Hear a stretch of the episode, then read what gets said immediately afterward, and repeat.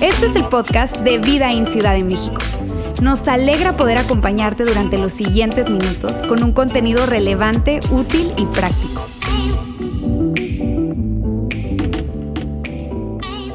Y bueno, así como, como decía Fanny, estamos ya llegando al final del 2020. Este es el último domingo del año. Y ya dentro de unos pocos días vamos a estar despidiendo eh, el 2020. Y quizá muchos de ustedes dicen, ya que se vaya, que se termine, por favor, Dios, que este año termine. Porque, mira, toda la gente del mundo creo yo que estamos de acuerdo en esto, en que este año es muy, pero muy diferente a lo que, a lo que nos imaginamos. Cuando comenzó el año, lo comenzamos con un espíritu y con un ambiente diferente y de repente todo cambió.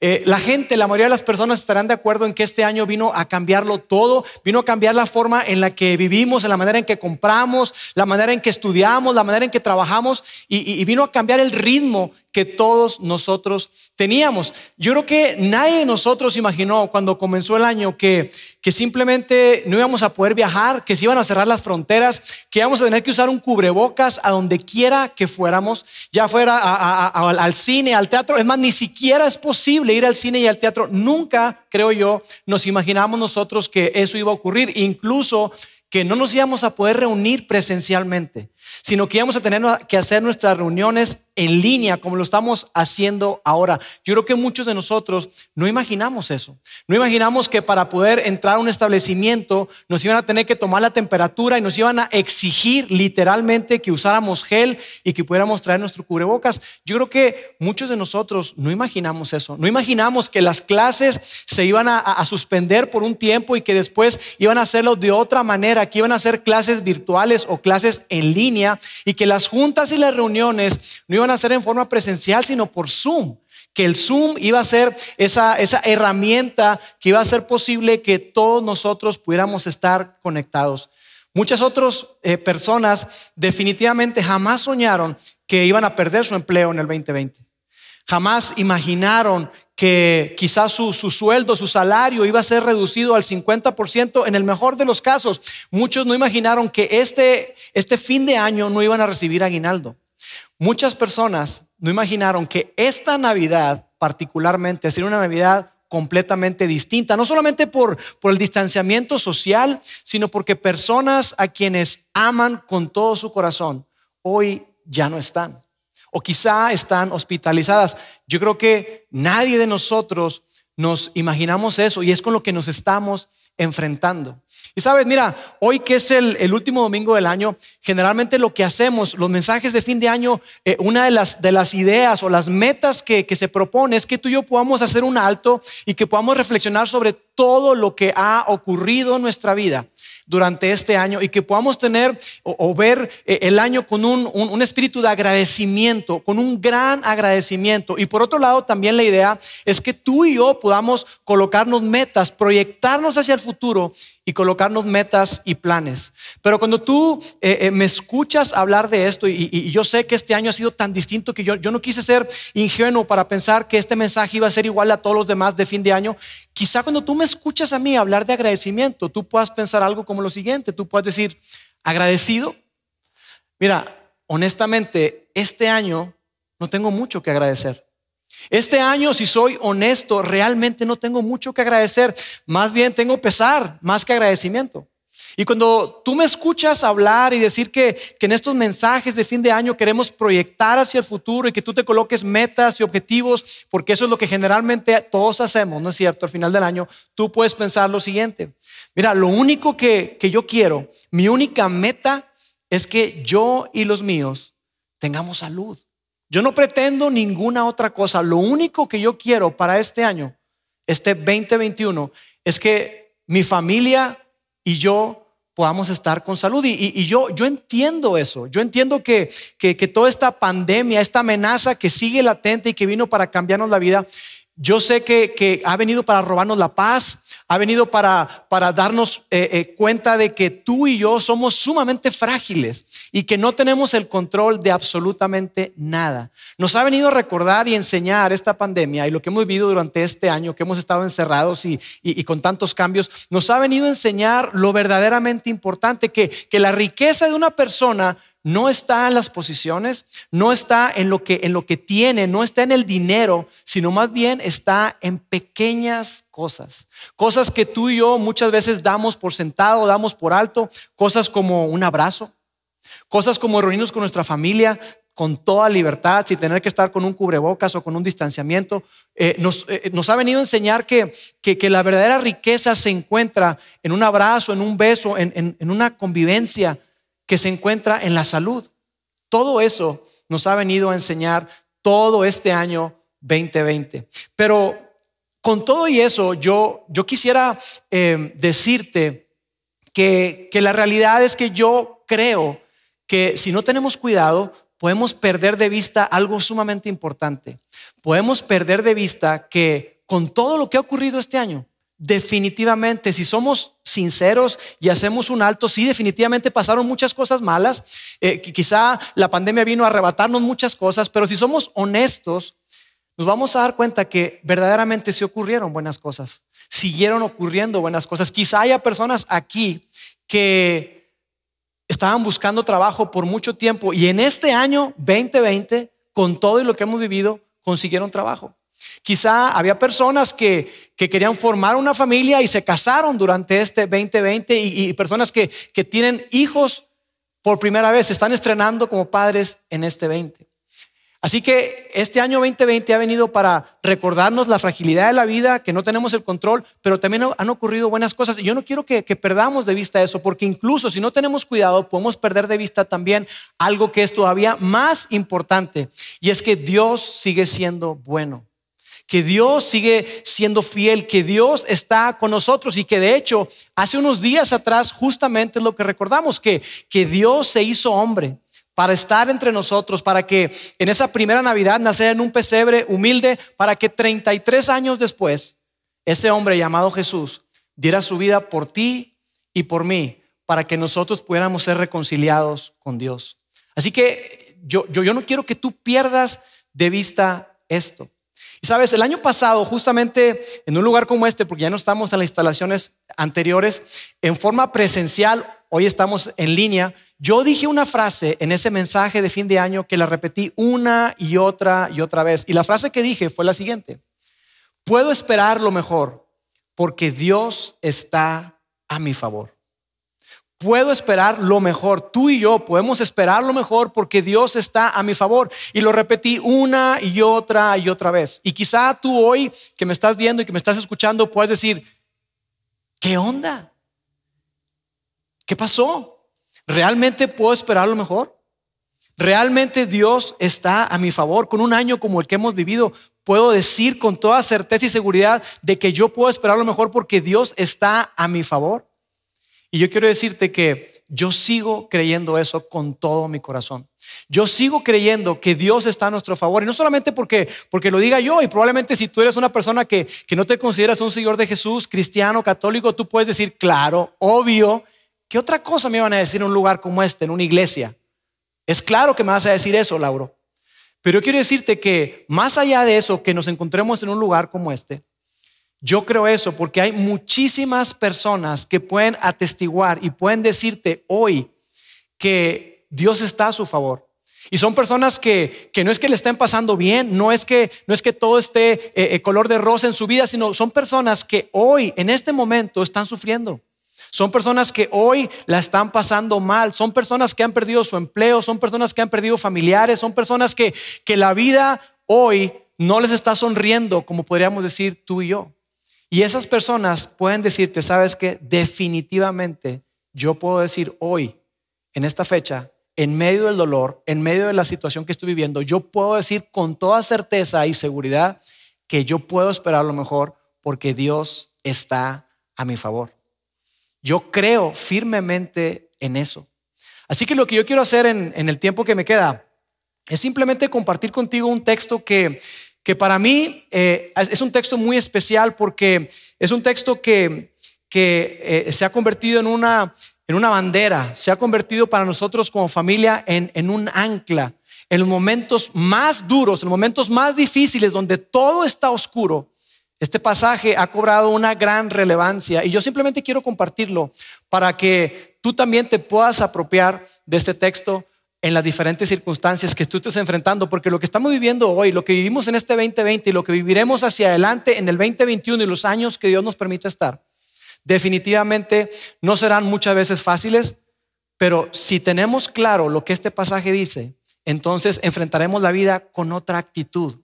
Y eso es lo que yo quiero compartir contigo hoy. Se encuentra en un salmo, un salmo sumamente conocido, que es el Salmo 46. Es un salmo que, incluso algunos de esos versículos los han puesto en playeras, los han puesto en tazas, los han puesto en cuadros.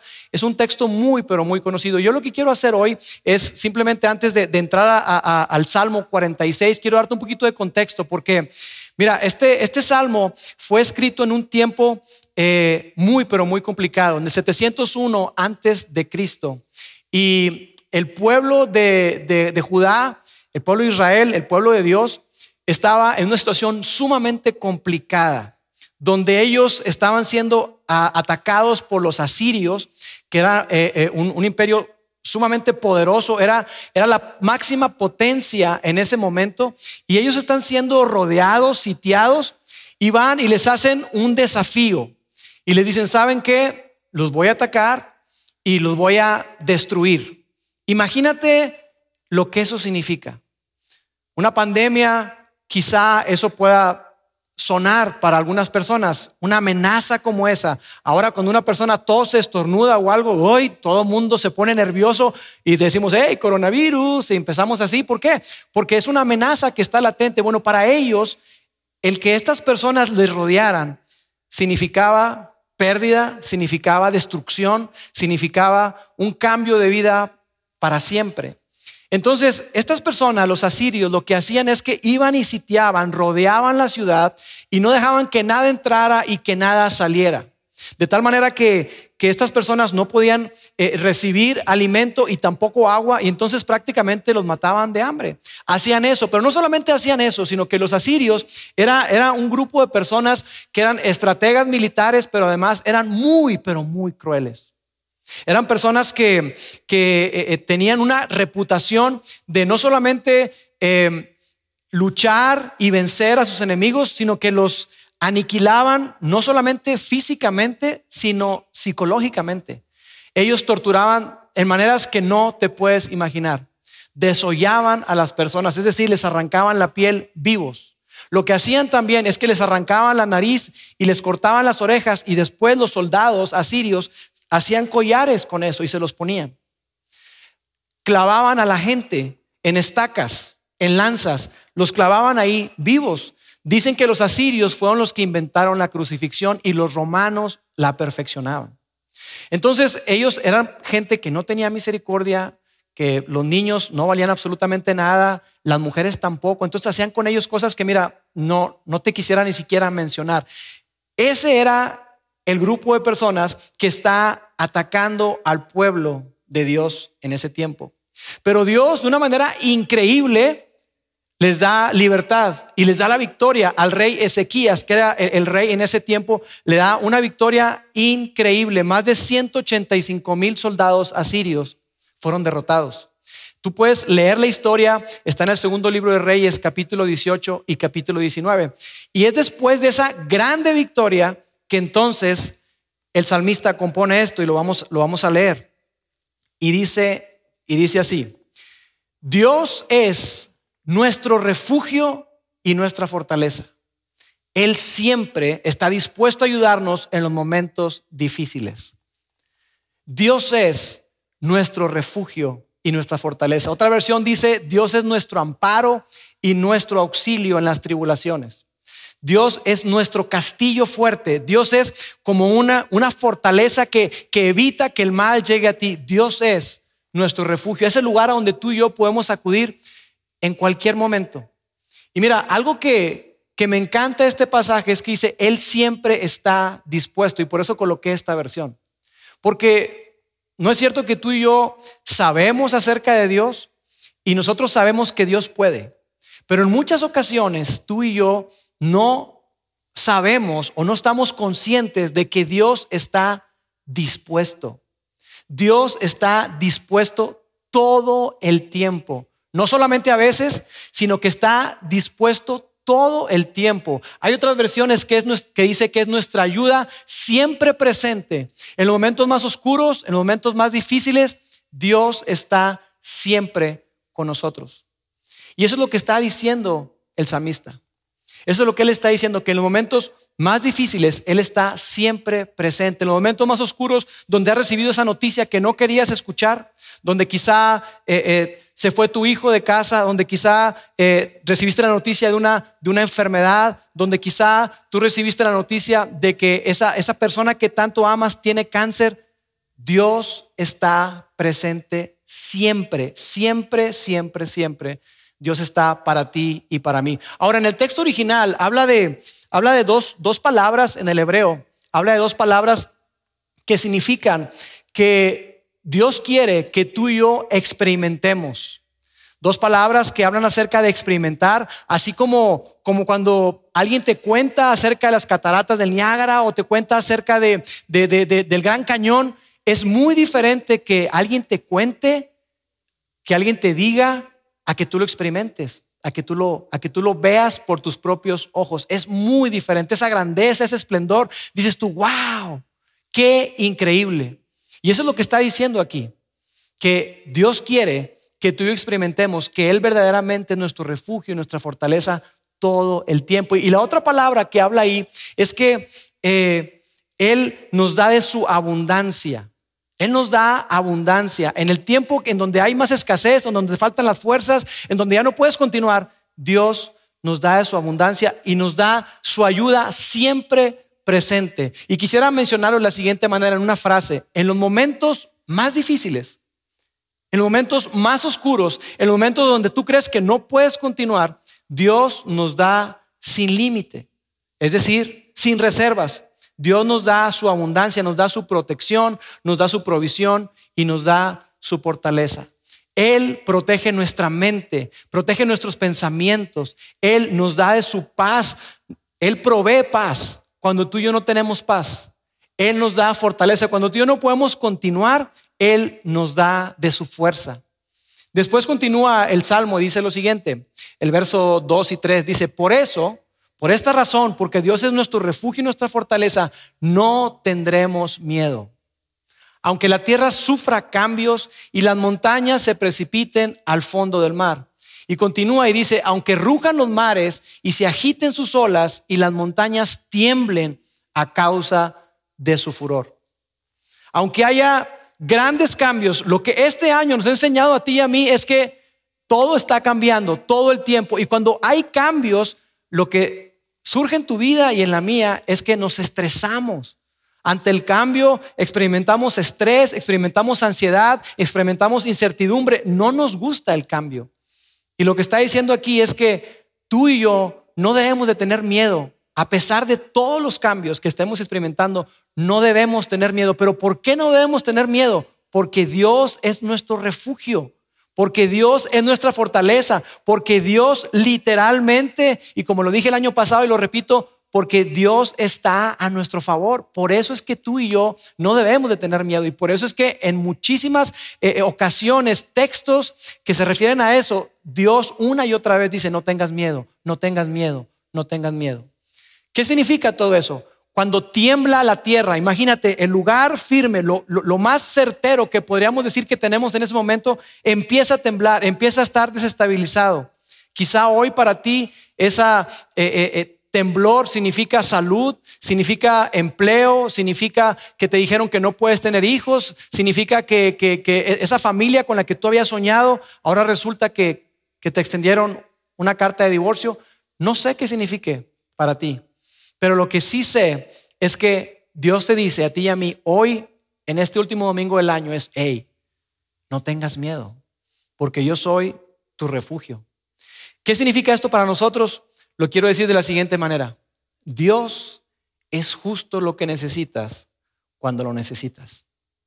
Dios es justo lo que tú y yo necesitamos hoy. Dios es justo lo que necesitas cuando lo necesitas, a la hora que lo necesitas. Y sabes qué? Que Él es mucho más. Dios es mucho más, porque Dios es paz. Dios nos da de su paz cuando estamos ansiosos. Dios nos da de su consuelo cuando estamos experimentando dolor, cuando experimentamos pérdida. Dios nos consuela. Incluso nos consuela de una manera tan extraordinaria que nos dice que ese consuelo que Él nos da nos ayuda para que nosotros seamos consuelo a otras personas. Dios provee cuando no tenemos. Dios nos perdona cuando fallamos.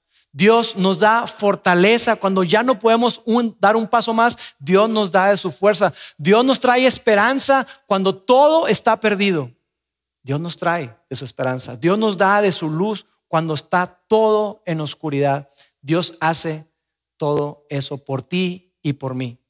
Cuando estás en problemas, Él es tu defensor, Él es tu escudo, Él es tu fortaleza.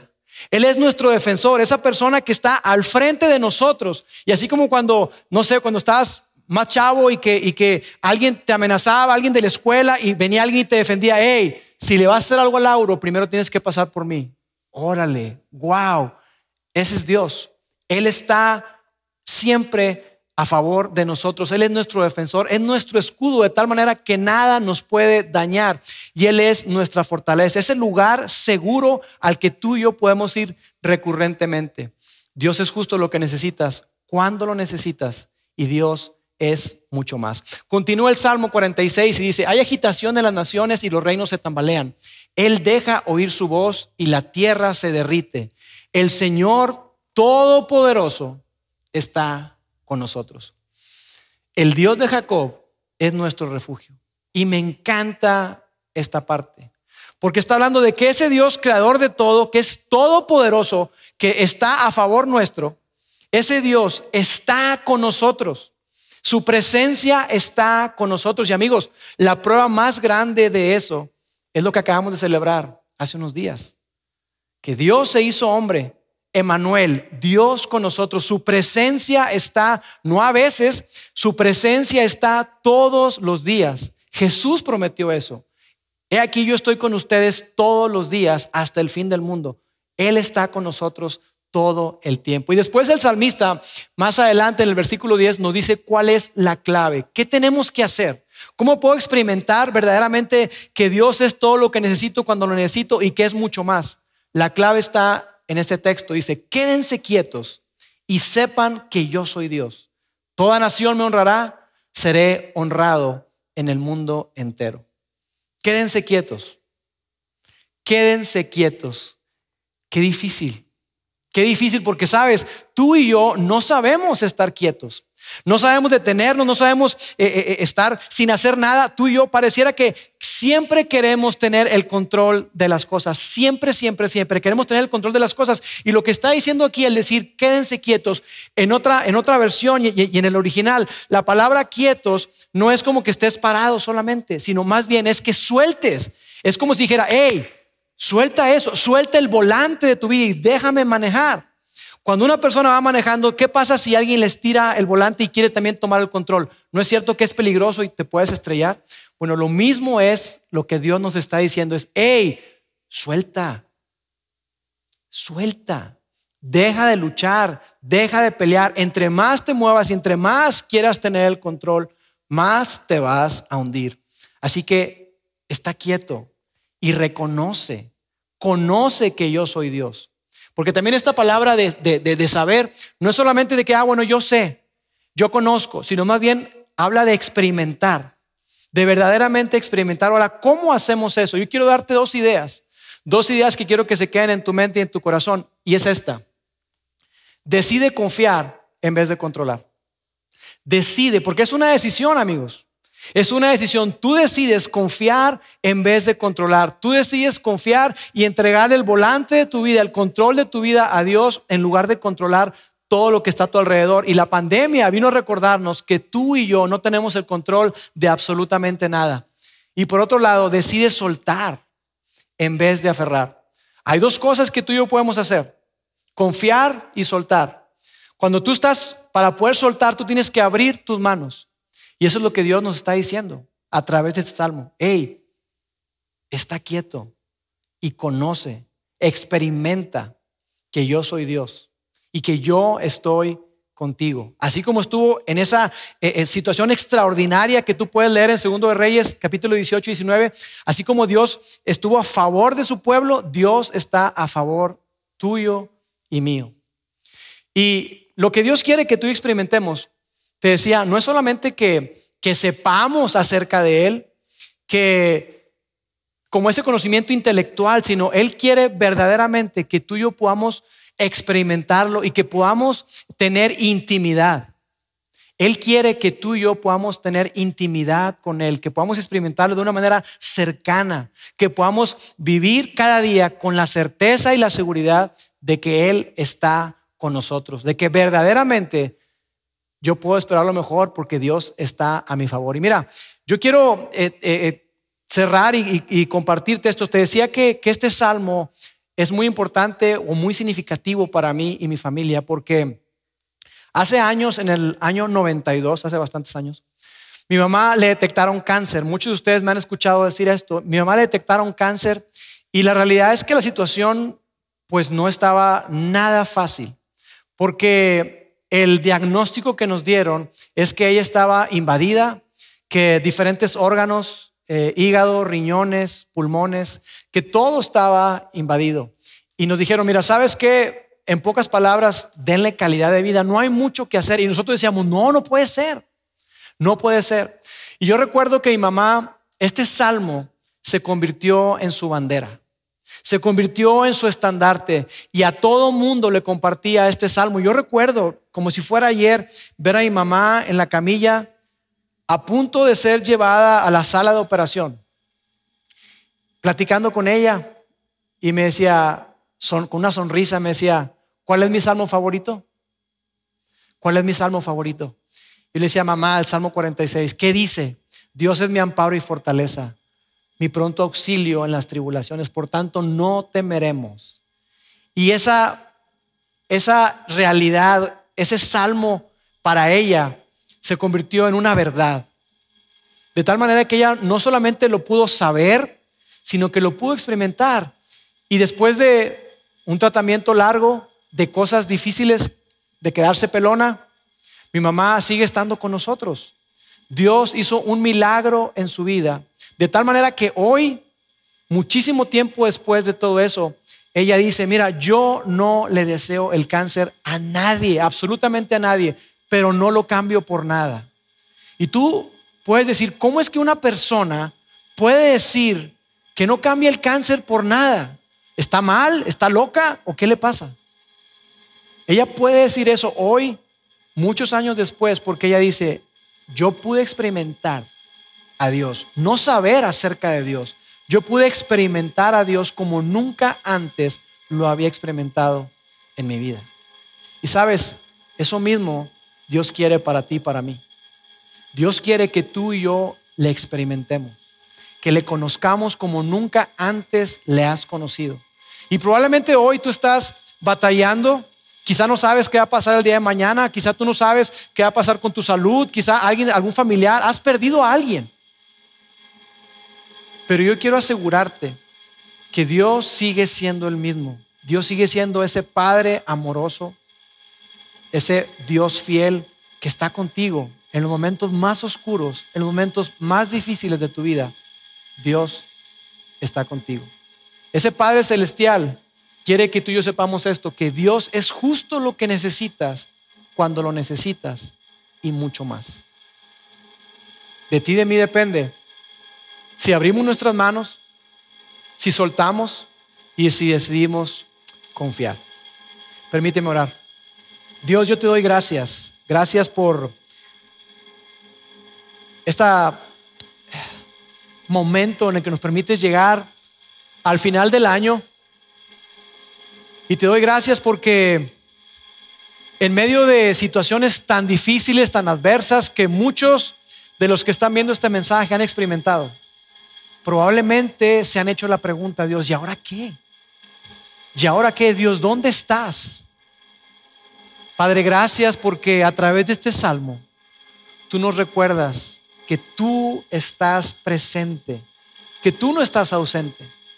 Gracias porque tú nos recuerdas que tú estás con nosotros y que tú nos invitas a confiar en ti y que podemos tener eh, la mejor actitud porque sabemos quiénes somos en ti, que podemos esperar lo mejor, que podemos saber que lo mejor está por venir y que hay mucho más por venir para nuestras vidas porque tú estás con nosotros, Dios.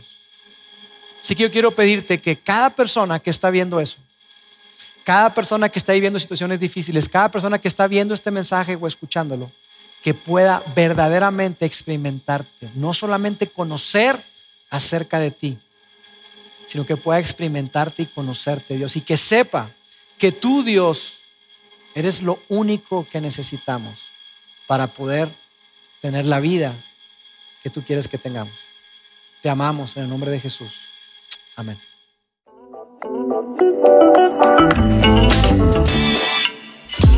Sigue conectado a los contenidos de Vida en Ciudad de México a través de nuestro sitio web y de las redes sociales. Muy pronto estaremos de vuelta con un nuevo episodio.